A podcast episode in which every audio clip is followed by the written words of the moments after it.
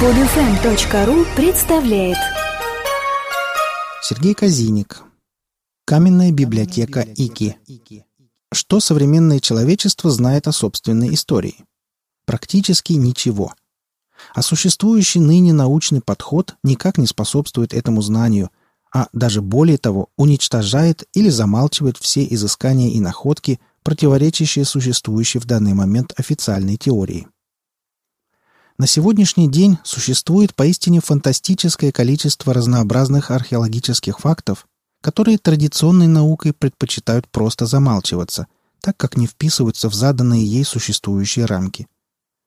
Камни Ики – яркая тому иллюстрация. Существует коллекция гравированных камней из небольшого перуанского городка Ика, которые официальная наука считает подделкой, поскольку изображения на них противоречат принятой сегодня концепции человеческой эволюции. В коллекции более 1100 камней разного размера и формы, и все подделка. Смешно, правда? Всего же в мире существует более 50 тысяч этих камней, находящихся в разных частных коллекциях. Любопытные могут самостоятельно увидеть эти изображения, благо в сети их великое множество. Первые упоминания о находках в этом районе черных камней с изображениями странных животных и сцен относятся к XVI веку. Испанец Хуан де Санта-Крус Пачакути в 1570 году в своей хронике «Relación de Antiquidades este Reino del Perú» писал, что в местности Чинчаюнга, современная провинция Перу, Ика, находят много камней с гравированными рисунками – с тех пор эти камни завоевали свое прочное место на черном рынке антиквариата и расползлись по многим частным и музейным коллекциям, куда их по сей день поставляют черные копатели – уакерос. Первая известная и полная коллекция принадлежала архитектору Сантьяго Агурто Калву, который еще в 1966 году, дабы самолично убедиться в том, что камни не являются подделкой – предпринял самостоятельные раскопки в зоне Окукахи и обнаружил несколько экземпляров в погребениях до испанских культур.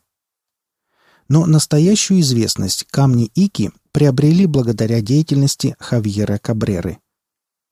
Доктор Хавьер Кабрера, годы жизни 1924 по 2001, посвятил коллекционированию и изучению этих загадочных предметов 40 лет своей жизни – и именно ему принадлежала упомянутая выше коллекция.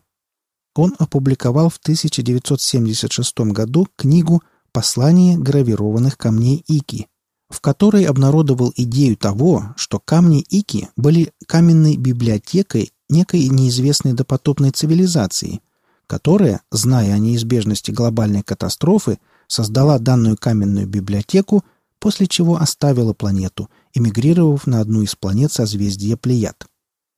Вся эта теория была сформулирована Кабрерой на основе анализа изображений камней Ики, среди которых были как изображения неизвестных континентов, исход с Земли и грядущая глобальная катастрофа. Интересно то, что традиционная наука системно практически не занималась исследованием камней Ики, просто отмахиваясь от существования этой проблемы а тех, кто все же вплотную изучал этот феномен и обнародовал какие-то полученные результаты, называла лжецами и фальсификаторами. Но все же коллекция существует, состоит как и из огромных до тонны весом валунов, так и из маленьких размером с яблоко камней. Отдельно стоит сказать, что все же экспертизы подлинности камней проводились компанией Mauricio Hochschild Mining Co., Боннским университетом, Германия, университетом Лимы и лабораторией инженерной школы Лимы. Ответ отовсюду одинаков – камни подлинные. В качестве аргументов подлинности приводились следующие доводы. Патина, пленка естественных окислов, покрывает как поверхность камней, так и линии рисунков, что однозначно свидетельствует о древности образцов. Края гравированных линий не имеют признаков износа и механических повреждений, что явно говорит о том, что камни не находились в употреблении, а были погребены практически сразу после их изготовления. Камни Ики имеют больший удельный вес, чем аналогичные найденные на берегах рек аналогичные андезитовые камни из того же региона, что не находит вообще никакого объяснения. рисунки на камнях существенно разнятся по манере и качеству изображений, а это однозначно свидетельствует в пользу того, что над созданием камней трудилось большое количество специалистов, особенно учитывая количество известных образцов. Андезит, из которого состоят данные камни, очень прочный минерал, а вот камни ики отличаются поразительной хрупкостью, они бьются при падении или при сильном ударе друг от друга. Аналогичные по хрупкости камни в природе данного региона отсутствуют. Техника исполнения изображений на камнях двух видов – гравировка глубиной 1-2 мм и низкий рельеф. Есть камни с комбинированной техникой изображения, что не свойственно применяемым технологиям нанесения изображений для данного региона. Инструменты из обсидиана, кремния и бронзы вообще не оставляют на поверхности камней каких-либо заметных следов, а современные стальные инструменты могут только поцарапать поверхность. В результате опытов сделан вывод, что такие же следы аналогичной техники изображений на камнях Ики возможно нанести фрезой специального инструмента, аналогичного современной бормашине. Но современные фрезы, сверлы и резцы выполненные из самых твердых материалов, оставляют свои микрочастицы на обрабатываемом материале, сами при этом постепенно изнашиваясь. А на камнях ики эти частицы отсутствуют, что свидетельствует о том, что материал инструмента был в разы прочнее современного.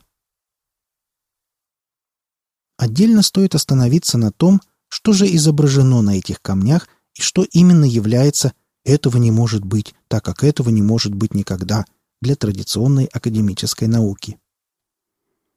Только в упомянутой выше коллекции треть составляет камни с изображениями эротических сцен, что неудивительно и является очень распространенным мотивом во многих культурах. Но вот остальная часть камней представляет тот уникальнейший материал, изучение которого может полностью перевернуть наше представление об истории человечества вообще – Кабрера выявил и систематизировал целый ряд закономерностей в системе изображений, где все основные мотивы изображений образуют отдельные четко выраженные темы. Каждая тема развертывается в серию, которая может содержать от 6 до 200 камней. По мере развития сюжета в теме увеличивается размер камней, а часто и техника нанесения изображения. Простые сюжеты выполняются методом гравировки – а более сложные в рамках той же темы в технике низкого рельефа. Именно на этом основании и был сделан вывод, что данные камни и есть библиотека. Кроме бытовых и сексуальных тем, в данной библиотеке присутствуют изображения звезд и иных космических объектов, инструментов для изучения космоса и окружающего мира, летательных аппаратов и иной техники, хирургические операции, человеческая и животная эмбриология, карты Земли и других планет, календарь, зодиак, динозавры и другие ныне вымершие животные. А впрочем, давайте подробнее. Множество изученных камней Ики имеет изображение ныне вымерших млекопитающих и даже динозавров. Причем количество их таково, что идентифицировать получилось далеко не всех, а только тех, кто известен науке по скелетам, найденных в результате раскопок. Чаще всего появляются изображения трицератопсов, стегозавров, диплодоков, брахиозавров, птерозавров, игуанодонов и иных различных видов хищных ящеров. Но в большинстве случаев перечисленные динозавры изображены в каком-либо контакте с человеком. Показана либо охота человека на них, либо сцены, где они выступают в роли домашних животных – Например, на одном из камней человек едет верхом на трицератопсе, причем на спине ящера лежит попона, а наездник курит. На другом камне этой же серии человек летит на птеродактиле. Кстати, отдельно стоит упомянуть то, что диплодоки на камнях изображены со спинными пластинами, о наличии которых стало известно в результате раскопок только в 1991 году, а сама коллекция изучалась в 1966 когда об этой особенности диплодоков известно еще ничего не было.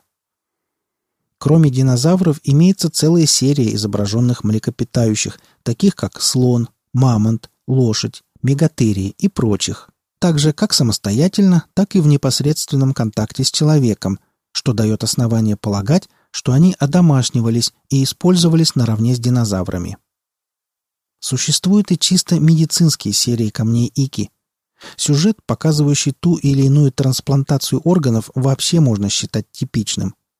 Например, полностью показан весь процесс пересадки сердца от молодого юноши, скорее всего раба, старому человеку, включая и сцену после операционной реабилитации пациента посредством подключения при помощи системы трубок к кровеносной системе беременной женщины.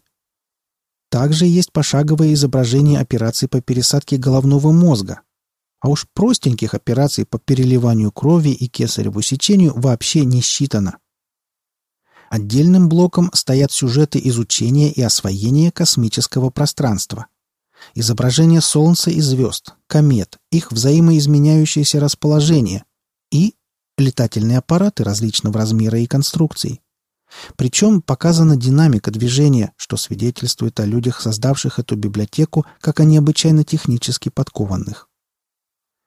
Также особого внимания заслуживает географическая серия камней. Кроме привычных и узнаваемых очертаний континентов – есть экспонаты, на которых материки имеют малознакомую форму и расположение. Атлантида? Так и совсем незнакомую форму. Скорее всего, по мнению доктора Кабреры, это изображение континентов какой-то другой планеты. Он считает, что на Земле существовала допотопная цивилизация, достигшая высочайшего уровня развития, причем не факт, что мы являемся ее потомками. Ученым этой цивилизации было известно о существовании иных пригодных для заселения планет. Они умели путешествовать между звездами и, зная о грядущем всепланетном катаклизме, просто покинули Землю, оставив в назидание возможным выжившим эту каменную библиотеку. Так что же человечество знает о собственной истории? Даже если доктор Кабрера и его последователь, испанский журналист и исследователь Беннетс в чем-то неправы, игнорировать подобные археологические памятники решительно не стоит. Вы слушали статью «Каменная библиотека Ики». Автор статьи Сергей Казиник. Читал Олег Шубин. Скачать другие выпуски этой программы и оставить комментарии вы можете на podfm.ru.